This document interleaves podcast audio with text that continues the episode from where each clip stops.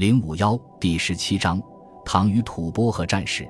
唐朝一共存在了二百八十九年，在这二百八十九年里，唐朝从来不缺少对手，但只有一个对手，从建立到最终灭亡，和唐王朝周旋到始终，那就是屹立在青藏高原的强大帝国——吐蕃帝国。唐朝和吐蕃的关系，今人耳熟能详的就是文成公主进藏。这场唐番两家的盛世，确实一度为双方带来了和平，但是这个和平却是暂时的。吐蕃在公元七世纪时，由杰出领袖松赞干布统一了青藏高原，然后开始了他们在中国西南大地的霸业。和唐王朝一样，他们是一个处于上升期的政权。在唐太宗平定东突厥战争期间，吐蕃也在不断的北进。发动了对青海吐谷浑的战争，吐谷浑最后的灭亡，也是唐朝和吐蕃双方夹击的结果。在获得了青海高原之后，吐蕃的领土已经和大唐直接接壤。到了公元六百三十八年，唐朝和吐蕃的第一次接触是以战争开始的。击败吐谷浑的松赞干布顺势东进，打到了唐朝四川松州，唐军出战失利。但很快，唐朝就命令将侯军及统军反击，凭借坚城击退了吐蕃的进攻。在这次军事冲突之后，雄才大略的松赞干布认识到了唐王朝的实力，决定与唐朝建立友好关系。三年之后，唐太宗将文成公主嫁给松赞干布。为了这次和亲，唐蕃双方都花费了巨大心血。松赞干布以文成公主为自己的正室。而唐朝方面，则为文成公主陪嫁了大量的农产品以及许多出色的工匠、技师。中原先进的农业、手工业技术从此传入了西藏地区。这个唐蕃双方双赢的美事，为两家从此赢得了数十年的和平，终松赞干布一生。他与唐朝始终保持友好的关系。但是松赞干布去世后，事情却起了变化。这时候的唐王朝。是唐高宗李治在位时期，唐朝已经完全占有了西域，河西走廊畅通无阻。而这时候的吐蕃则是路东赞把持大权。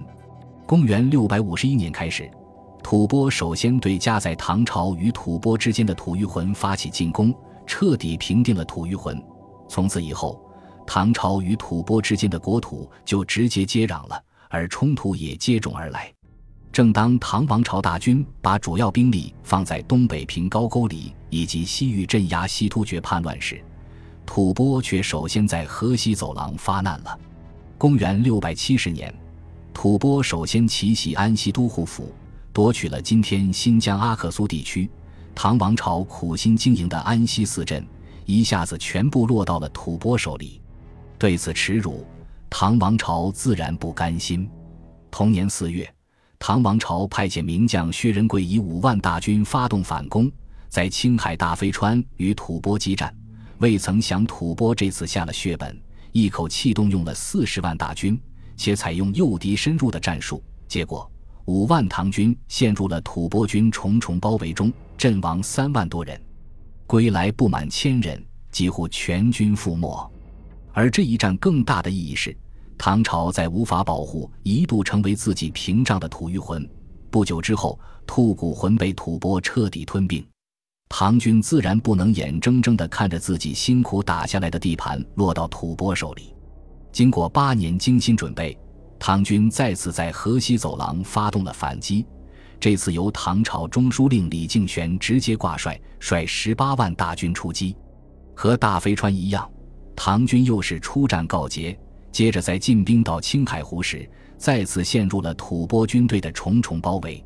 幸亏唐江黑赤长之率领敢死队殿后，奋勇阻击下，唐朝主力部队方才突出重围，逃出升天。经过这三场大战，唐军彻底认识到了吐蕃的厉害。这以后，唐王朝在河西地区采取守势，在当地屯田驻军，稳打稳扎，轻易不主动进攻。唐朝在对吐蕃战争初期之所以连遭惨败，一个原因是对吐蕃的作战方式不熟悉。生于青藏高原的吐蕃战士，其吃苦耐劳程度极强，吐蕃战马虽不如蒙古战马高大，也同样是以耐力好著称的。唐军在大飞川和青海湖的两次大败，共同的特点是吐蕃诱敌深入，唐军紧紧追击，很想像当年打突厥那样穷追猛打。结果等到了埋伏地点，吐蕃的战马依然有耐力发起冲锋，唐军却已经人困马乏，骑兵优势荡然无存。当然，更重要的原因是这时期处于武则天权力抓权时期，军队里也搞大清洗。许多战功卓著的名将，因为政治上站错了队而遭贬斥。如此一来，此消彼长，唐军自然毫无优势。虽然在河西战场连遭败绩，但是在西域战线上，唐军还是挽回了一些面子。毕竟唐军在西域地区根子扎得深，当地诸国大多服从于唐军的统治，远非劳师西远的吐蕃可比。因此，在公元六百七十二年和公元六百九十四年，唐朝名将王孝杰两次联合西域诸国军队，击败进犯的吐蕃军，更在公元六百九十四年的会战中，成功收复了沦陷的安西四镇。这时候的吐蕃发生了内乱，陆东赞死后，其诸子争位，一度陷入内战。所以在五州收复了安西四镇后，双方的边境暂时恢复了平静。本集播放完毕，感谢您的收听，喜欢请订阅加关注，主页有更多精彩内容。